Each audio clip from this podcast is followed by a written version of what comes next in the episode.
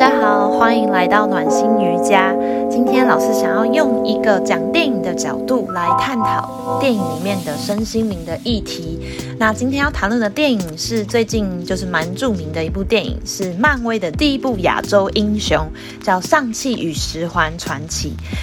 我觉得这部电影呢非常有趣，因为它也是英雄起源的电影。每一部英雄起源的电影，其实你都会发现他们在谈论同一件事。就是如何接受、面对、整合真正的自我，找到自己的力量，长成如你所示的样子，成为真正代表你自己的英雄。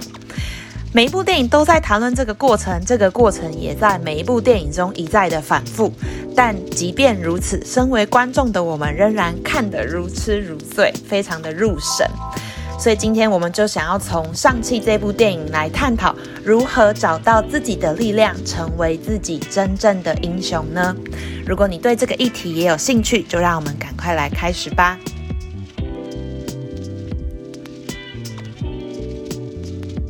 首先呢，我们先来讨论一下上汽的故事主轴。那在这里，我会以苏炫慧心理智商师在《成为自己的内在英雄》中提到心理学家荣格的六个人格原型，来分析上汽的这个故事背景。那首先呢，我们先认识一下荣格心理学派的内在人格原型有六个角色，分别是天真者，很天真的天真者。再来是孤儿，就是失去父母啊，感受到世间的真实现实的孤儿。然后是流浪者，接下来是斗士、殉道者，以及最后完成了这个人生旅程的魔法师。那这六个人格原型呢，一般通常会照顺序发展，但是每个人的成长历程不同，所以可能中间几个项目的顺序会有所变动。那苏炫慧作者也有说到，在亚洲的华人社会，我们很容易会跳过流浪者的阶段，很快的被家族推上斗士或是殉道者的位置。那也有可能是因为很早就受到斗士这个阶段人格特质的吸引，很快的就往成为斗士前进。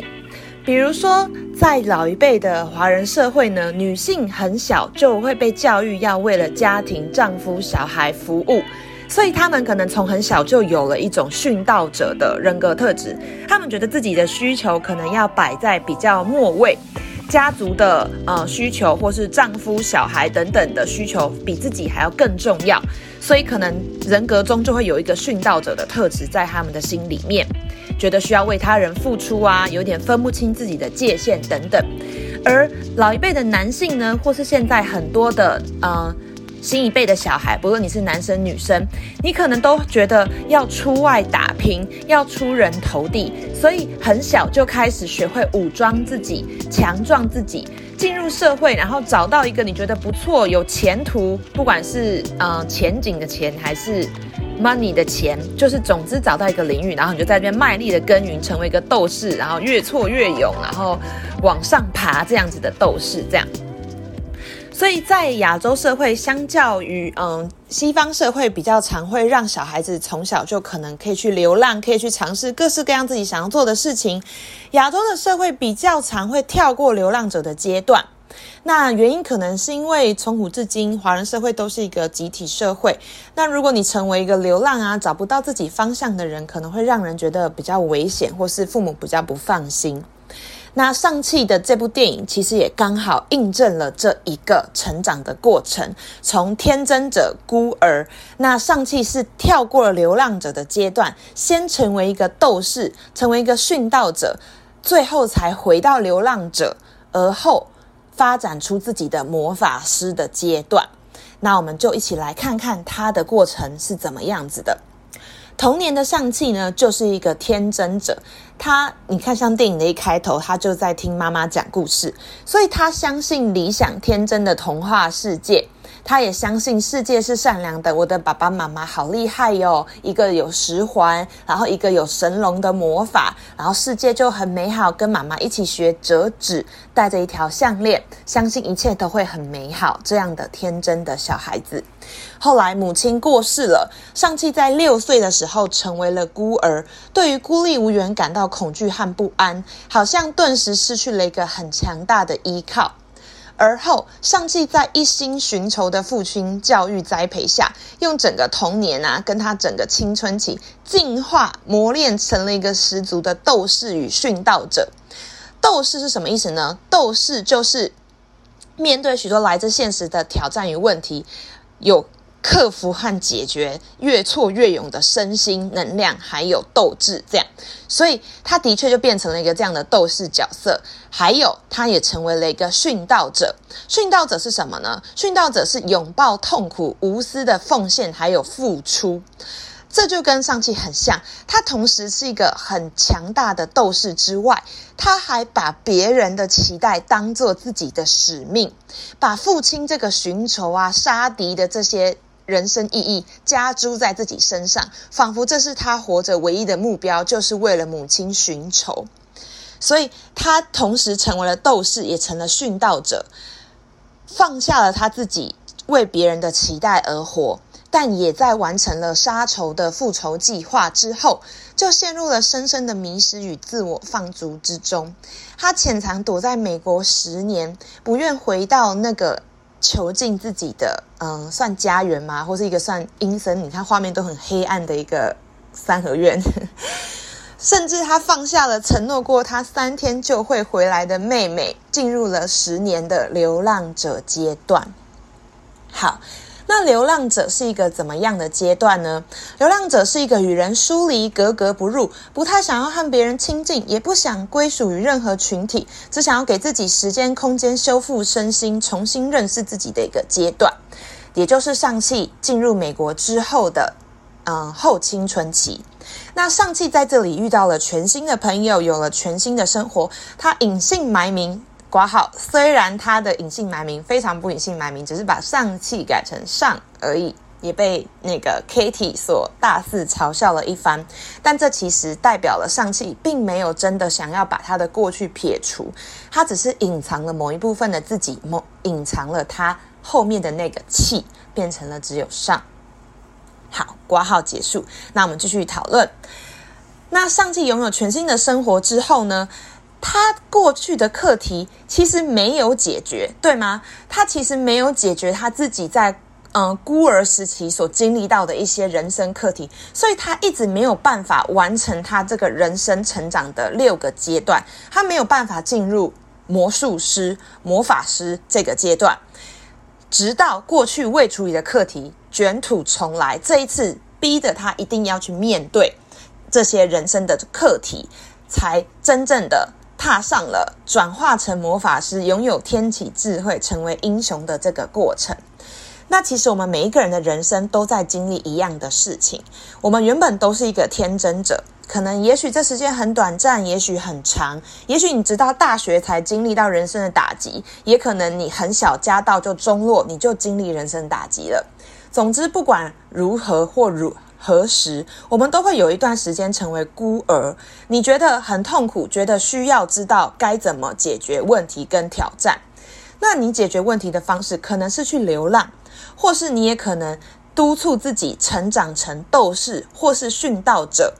但不论是先走哪一个阶段。你都需要整合这些所有的人格原型，强大的内在整合，才能变成最后一关、最后一步真正的魔法师，成为拥有魔法和力量的人。那接下来我们就要讨论上气是整合了哪些课题，帮助他成为一个真正的魔法师，一个被十环认可的真正超级英雄呢？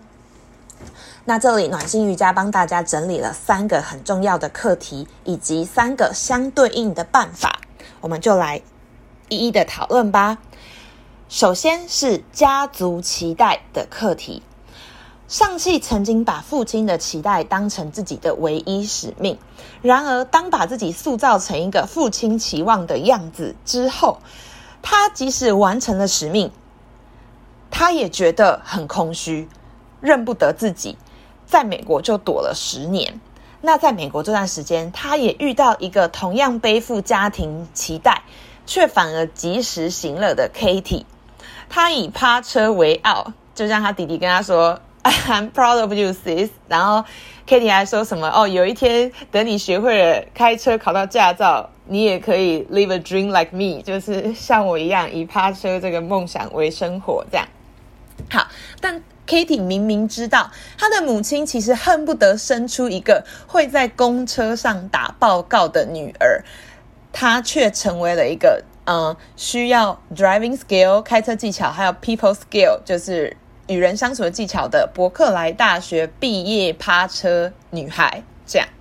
那这里就是亚洲社会典型的两个案例。第一个是上汽，他追逐父母亲的期待，成为了一个杀手，却不知道这是不是自己，感到陌生，感到迷失。另一个是凯蒂，也是追逐父母的期待。考上了嗯加州伯克莱大学，却不知道自己真正要做什么，找不太到自己嗯真正可以活出来的样子。这两个都是在亚洲社会非常典型的案例，所以这里我们就要探讨的是：父母的期待与教育是你真正的使命吗？第二个课题是来自家庭业力，家庭业力的课题呢，嗯，算是老师自己。啊，非常就是深入研究的一个课题。那相对于呃西方人，其实我们华人社会都非常的注重家族，不管是我们会有族谱啊、族牌啊，讨论各种列祖列宗啊，就是我们很在意 who came before you，who bring you to this world，包含像是嗯。电影里的文武，他就讲到说名字很重要，它代表我们的祖先。还有就是，嗯，上汽他们的阿姨叫做应南，也就是他们母亲的妹妹，也告诉他们说，家族很重要，不论好还是坏，都形塑了你这个人。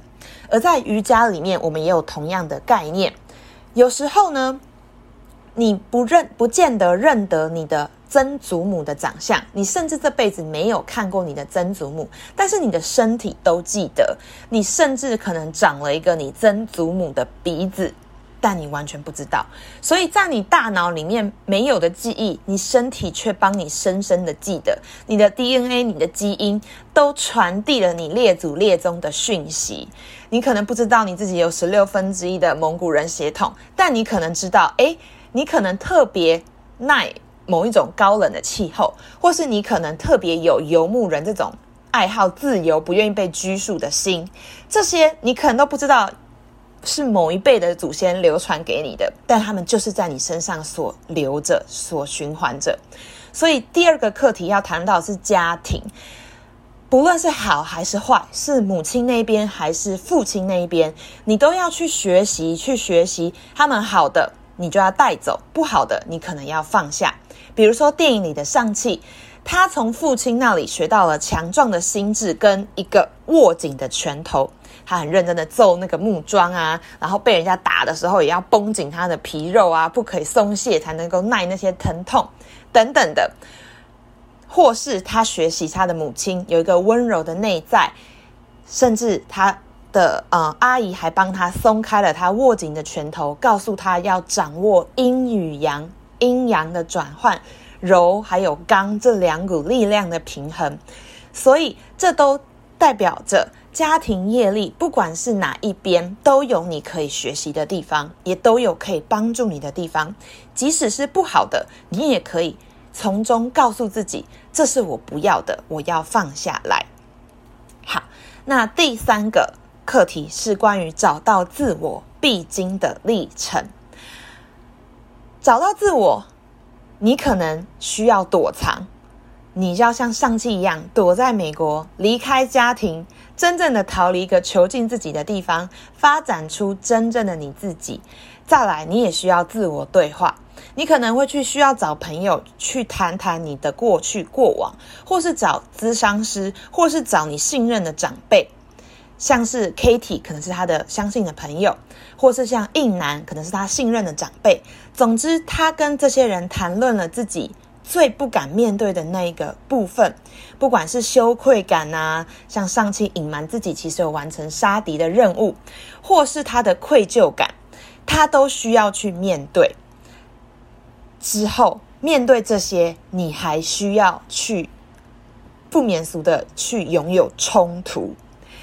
因为只有冲突才能够面对真正的伤口。那当然，这个冲突在电影里面它呈现的方式是跟父亲有一个 fight，在最后，父亲杀进了他母亲大罗，嗯，因电影叫做塔塔漏塔漏的这个村庄之后呢。上季跟他爸爸有一场，嗯，斗。那在这场打斗之中，他们两个男人都讲出了他们内心中最痛的一些话语。比如说，上气就说他有一个不不被爱的感觉。他终于对他的父母亲说：“我们家族需要你。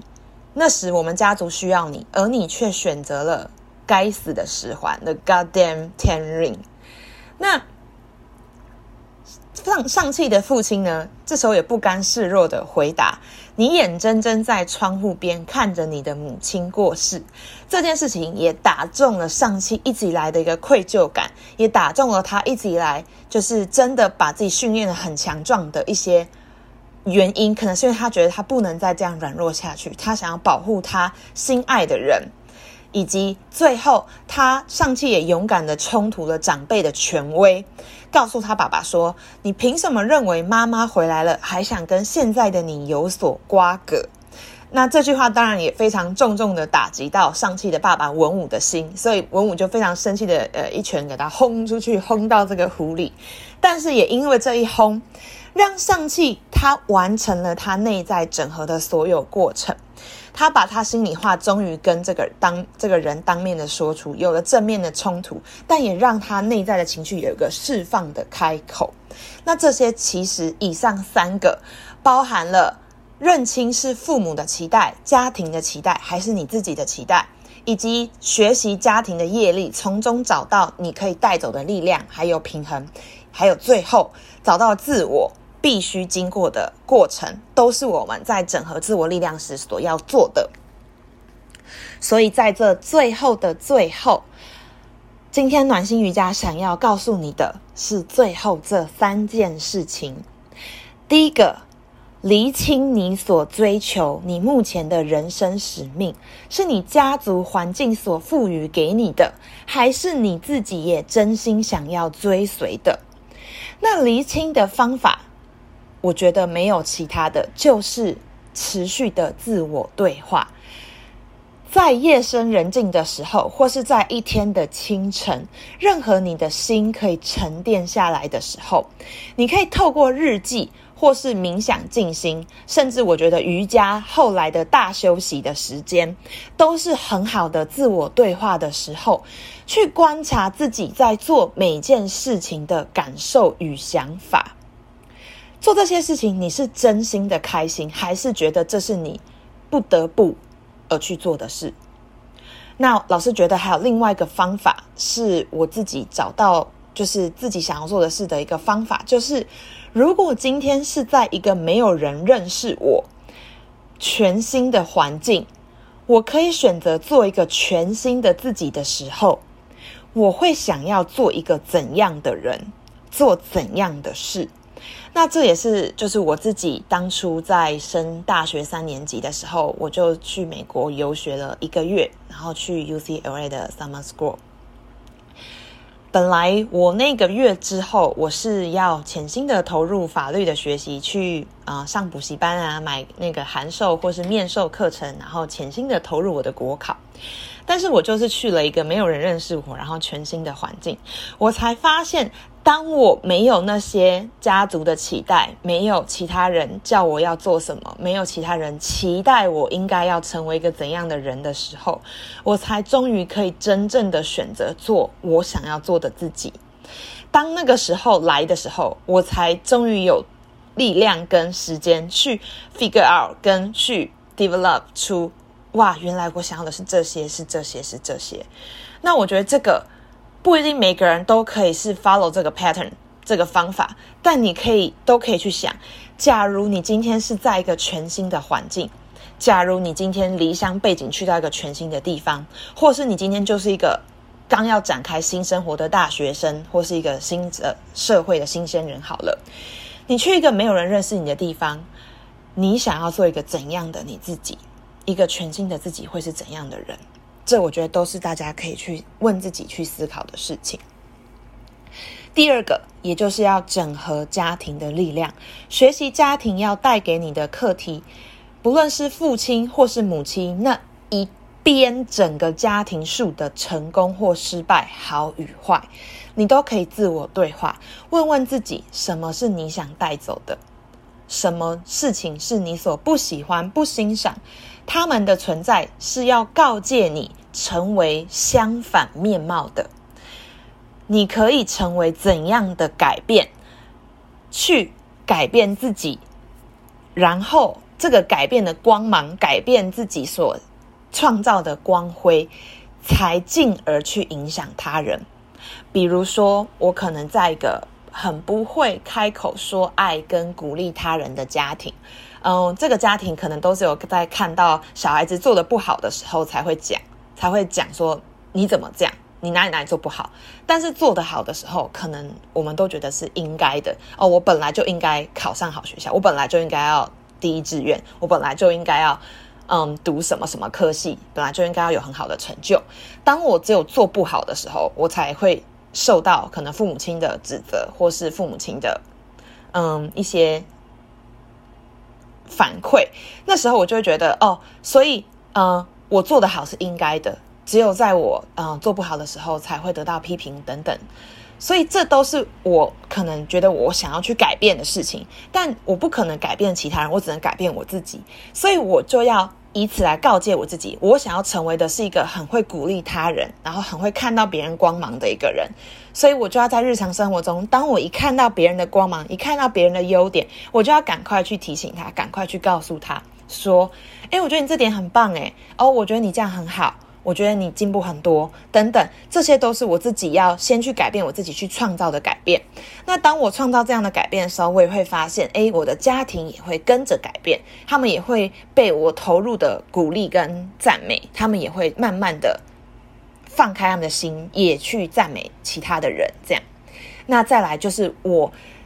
即使选择了可能跟家庭不一样的路，那我家庭有什么我可以学习的？有什么他们好的地方是我觉得诶，其实也很值得学习、很值得带走的？那这都是我可以去整合的事情。那这当然需要很长时间的自我对话，跟某一种程度的去勇敢面对。这需要一辈子的时间，或是需要稍微长一点的时间，不要给自己太多压力，慢慢的一步一步的去做。那在这个过程中，你需要任何的帮助，你也可以像上期一样去找 Katie，去找应南阿姨，去找你所有信任的长辈或是资源，不管学校咨商师还是各个都可以。在这两个过程中，你都可以去寻求协助，成为你自己的力量的样子。才能够去面对第三步，也就是面对冲突。在亚洲家庭长大的小孩，通常有比较深的长辈观念，觉得长辈是不可推翻的，或是长辈真的比较有经验，他说的话可能都是对的，你可能不敢去怀疑他。但是，当我们真正长大的时候，你可能也会发现，长辈的那个年代跟你现在年代其实已经不一样了。他们成功的方式，可能在你这个时代已经不适用了。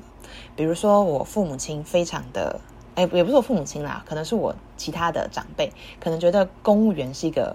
完美的选择。他们觉得公务员是个最棒的职业，这样，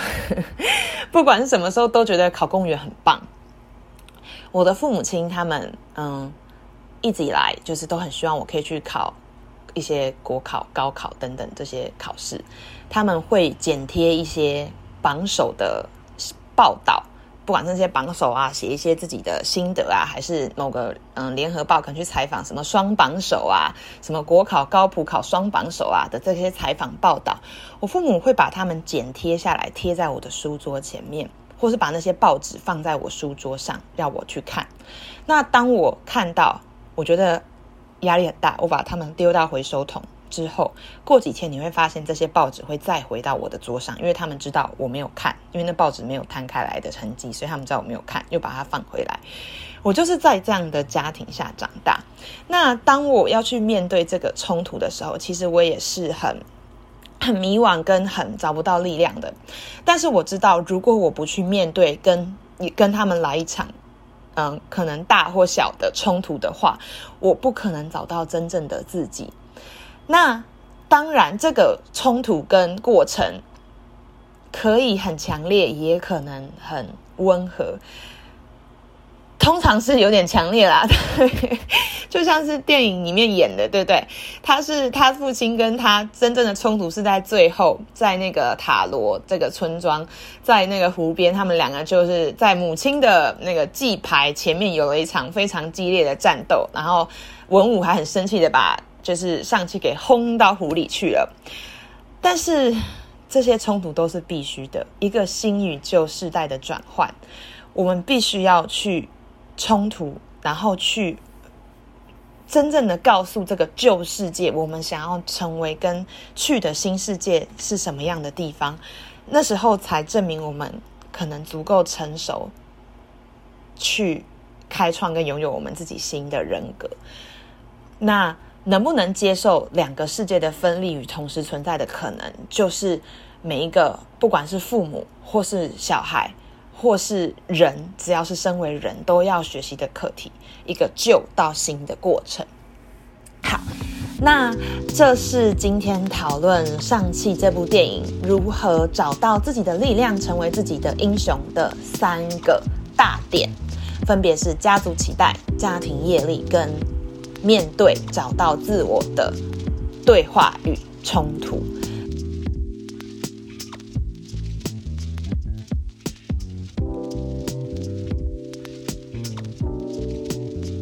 以上就是关于如何找到自己力量，然后成为自己真正的英雄。我们从上期这部电影来做的探讨与学习，希望这个讨论对你有帮助。如果你有任何的共鸣，也欢迎让我知道。